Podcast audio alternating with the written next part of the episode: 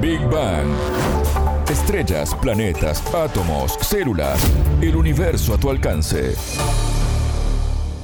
Bienvenidos a Big Bang, el programa de Sputnik. Es un gusto recibirlos. Martín González los saluda desde Montevideo. Ya está con nosotros Anabela Aparicio. ¿Cómo andas, Anabela? Bienvenida. Muy bien, Martín, gracias. Hoy les contaremos cuál es el número de la vida. Un científico chileno logró descubrir esta cifra que podría permitir a la ciencia explicar por qué los seres vivos envejecemos. En Big Bang.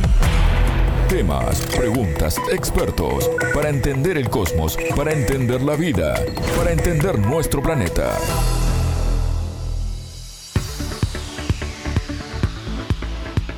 Un hallazgo científico nos pone un paso más cerca de saber por qué envejecemos. ¿Es así, Anabela? Sí, Martín, aunque parezca increíble, esta es una de las grandes preguntas que aún la humanidad no pudo responder. Pero un investigador chileno avanzó en la búsqueda de esta respuesta y obtuvo un descubrimiento que permitirá ahora comenzar a entender mejor cómo funcionan los seres vivos. Todo está vinculado a la respiración y al metabolismo. Ambos están relacionados también al número de la vida. ¿Qué es esto? El doctor en astrofísica teórica Andrés Escala nos explicó su descubrimiento publicado recientemente en la revista Scientific Reports. Encontramos que, por ejemplo, los organismos vivientes tienen un rango de masa que estudiamos acá desde un billonésimo de gramo a varias toneladas, ¿sí? o sea, un rango de masa tremendo, ¿ya? Eh, de lo que se llama 20 órdenes de magnitud o un 1 con 20 ceros y encontramos que todos los organismos viven aproximadamente lo mismo, aproximadamente lo mismo en términos de su ciclo respiratorio. Todo ese rango de organismos, desde bacterias, organismos unicelulares, pasando por insectos, humanos, elefantes, viven aproximadamente lo mismo, lo mismo en términos de, sus ciclos respiratorios. Ese sería el número de la vida, ese número que va entre 100, 200 millones de ciclos respiratorios que independiente del tamaño del organismo, sería cuánto vive, ¿ya? Pero tú sabes bien que, por ejemplo, hay eh, moscas que pueden vivir un día, ¿sí? La mosca efímera, y seres humanos vivimos varias décadas, ocho décadas, siete décadas, y las tortugas de Galápagos pueden vivir 200 años, ¿sí? ¿Cómo se relaciona esto con el número de la vida? Es que en términos de tiempo absoluto varía, porque su ciclo respiratorio tiene distintos, se extiende por distintos, por, por, una cantidad de tiempo muy distinta. Pero el número de ciclo es el mismo. Para eso nos referimos con que ahí está el, el, largo de la vida en sí, ¿me entiendes? Que se expresa entre un día y 200, eh, para la mosca efímera y 200 años para la tortuga de Galápagos. Recordemos que el ciclo respiratorio en los seres humanos, por ejemplo, es el tiempo que nos lleva a inhalar y exhalar, que genera movimientos y contracciones de los músculos del cuerpo y en consecuencia un gasto de energía. Sobre este punto también trabajó Scala y analizó cuánta energía consume cada organismo a lo largo de su vida. Todo esto también de alguna forma está relacionado. Cada ser vivo tiene su propia estrategia de respiración según su estructura. La respiración en los seres vivos se lleva a cabo en cada célula y consiste en la unión del oxígeno con los alimentos ingeridos y transformados. Como consecuencia, se libera la energía y se produce agua y gas carbónico, entre otras sustancias desechables. Por lo tanto, según el hallazgo del científico chileno, se realiza entre 100 y 200 millones de ciclos respiratorios en la vida según el tipo de ser vivo, Anabela. Exacto, Martín. Y te preguntarás cuáles son las cifras para los seres humanos. Según Escala, el desarrollo de la medicina nos permitió salirnos un tanto más del promedio del resto de los seres vivos. Lo que nosotros nos demoramos en inhalar, exhalar, que es un ciclo respiratorio, eso es aproximadamente, de hecho, eso es aproximadamente la mitad de lo que vivimos ahora, que son 70 años en promedio, 70, 80 años. La medicina ha ayudado a estirar un poco, digamos, el chico. Nosotros somos la especie que más se iría fuera de la relación, ¿me entiendes? Porque nosotros, a través de la medicina y la, y la salud pública, hemos ido interviniendo la vida de los seres humanos de tal manera de estirar, de alargar su vida, ¿verdad? También nos dice que tú puedes vivir el doble, digamos ya máximo el triple, pero no vas a poder vivir 10 veces más ese ciclo número respiratorio, a no ser que tú empieces a entender por qué envejecemos y hacer eh, reversar el envejecimiento en sí, ¿entiendes? Entonces, esto también te dice, no podemos tirar mucho más eso de que cuánto más vamos a vivir, ¿entiendes? No, no, no, no podemos pasar, no sé, pues, ahora vivimos 70 años a vivir 700 con el mismo tipo de procedimiento. Anabela, ¿y en qué otras áreas se pueden aplicar estos conocimientos? Escala ahora trabaja en una investigación para saber cómo crecen los organismos y cómo se distribuyen los animales en un ecosistema.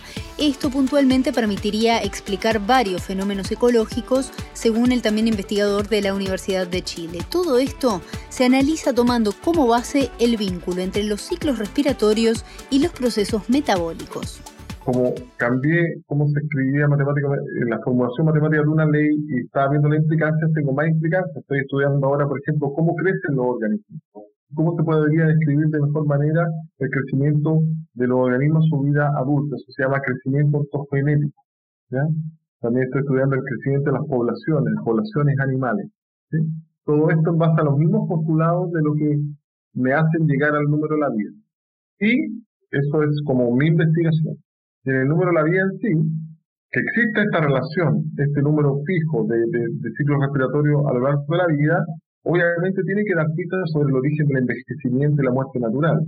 Ya porque no puede ser coincidencia que todos los organismos vivientes tengan aproximadamente el mismo número de ciclos respiratorios.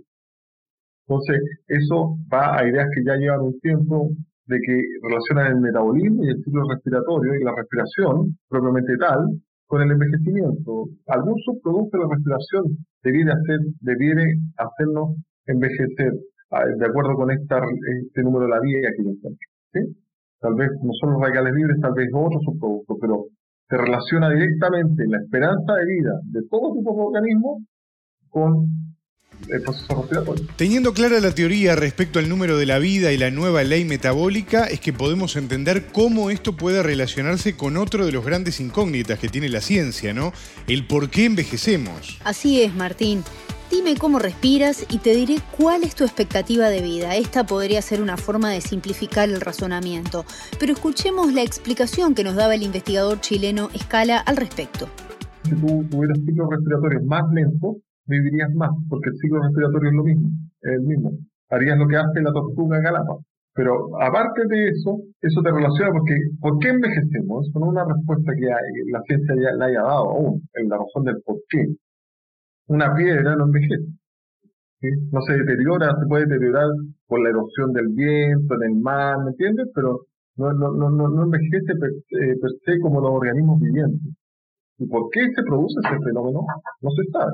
Y lo que hace es relacionarlo directamente con el proceso respiratorio. Esto es por especie, ¿me entiendes? No es por individuo en particular, ¿ya? Pero sí, eh, animales que, que, respiran en fracciones de segundo van a vivir eh, mucho menos que nosotros que nos tomamos varios segundos para respirar. Anabela, ¿cómo llegó un experto en astrofísica a involucrarse en una investigación de este tipo? Sabes, Martín, que es muy interesante su historia, pues no fue algo que él pretendió investigar, sino que en medio de su trabajo fueron surgiendo posibles respuestas a estas preguntas que si bien se las hace la ciencia a nivel mundial, aparecieron por casualidad en sus planes de investigación. Yo soy astrofísico de profesión, ¿sí? Yo trabajo en agujeros negros y trabajé en cómo se forman las galaxias y, la estrella en las galaxias. ¿sí? De ahí me di cuenta que nosotros estábamos ocupando, estábamos llamando leyes de la naturaleza o, tratando de que ciertas leyes fueran leyes de la naturaleza a fórmulas que no cumplían los mínimos requerimientos matemáticos. Y de, ese, de, esa, de, eso que, de hecho, después de eh, buscando en un hecho conocido en física de hace unos 200 años, me di cuenta que nosotros estábamos cometiendo ese error en astronomía a pesar de que un área basada en la física, la astrofísica, sí, pero para ciertas leyes empíricas estábamos ocupando no la mejor matemática, digamos, digamos, dejémoslo en esa forma. Ese tipo de formulación matemática es muy común en muchas áreas. Yo me puse a buscar y encontré, por ejemplo, en biología que había una ley que se llama la ley de Clivet, que también se le llama el fuego de la vida, que te relaciona el consumo mínimo que necesita un organismo para vivir con su masa. ¿Ya? Y siempre, y así como la astronomía tratamos de hacer generales la ley de cómo se forman estrellas en la galaxia, y tratando de hacer generales la ley de, consumo energético. ¿Ya? Pero ambas no tenían la mínima forma matemática para poder ser realmente generales y universales. ¿Ya? Son un poco complicado explicar. Esto se basa en un concepto matemático llamado homología dimensional, que no, no, pero en simple digamos que es comparar peras con peras y manzanas con manzanas, ¿ya? En términos de unidades. Entonces, en base a eso, yo me puse a buscar y, y busqué una forma de solucionarla. ¿Ya? Entonces, eso lo hizo hace unos años y ahora una predicción de esta nueva ley metabólica que corregí hace unos años es el número de la vida, donde tuve que además analizar otra relación que era lo que sí se, se había propuesto y había evidencia a favor es que todos los mamíferos tenían aproximadamente el mismo número de latidos. Y lo que yo hice en este paper demostrar que eso es una consecuencia del número de ciclos respiratorios. Entonces, eh, generalicé y perfeccioné la matemática de una, generalicé otra y ahí llegué a esta conclusión. Y debe ser difícil llegar desde afuera, digamos, desde otra disciplina al área de la biología y explicar a los expertos en esta materia que hay cosas que no son como creían, por ejemplo, ¿no? Sin duda, sobre este tema, Scala reflexionaba que si bien salir de su área de trabajo lo ayudó también a ampliar su visión sobre diversos temas, también ha sido difícil ingresar a un nuevo terreno científico en el que es desconocido de alguna forma y en el que llega a presentar nuevas teorías que pueden ser revolucionarias para el curso de otras investigaciones sobre los seres vivos, por ejemplo. Para tener una idea, él demoró seis meses en realizar su investigación, pero le llevó un año más obtener cuatro referatos, es decir, avales de otros científicos que son necesarios para que su investigación fuera publicada en la revista científica.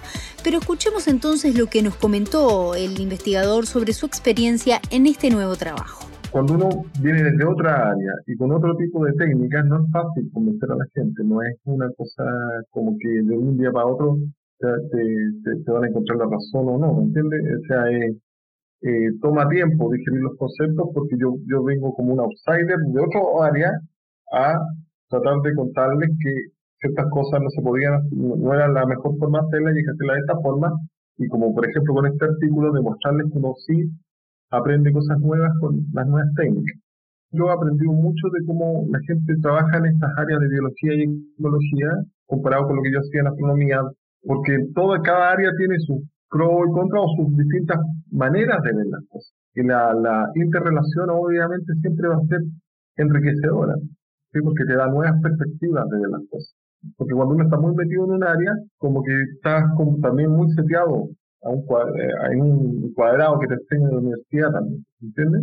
Entonces te, ayuda a ampliar tu, forma de, de, tu mirada, ampliar tu mirada. Yo he tenido que pasar en el artículo anterior, en este artículo, un montón de referatos.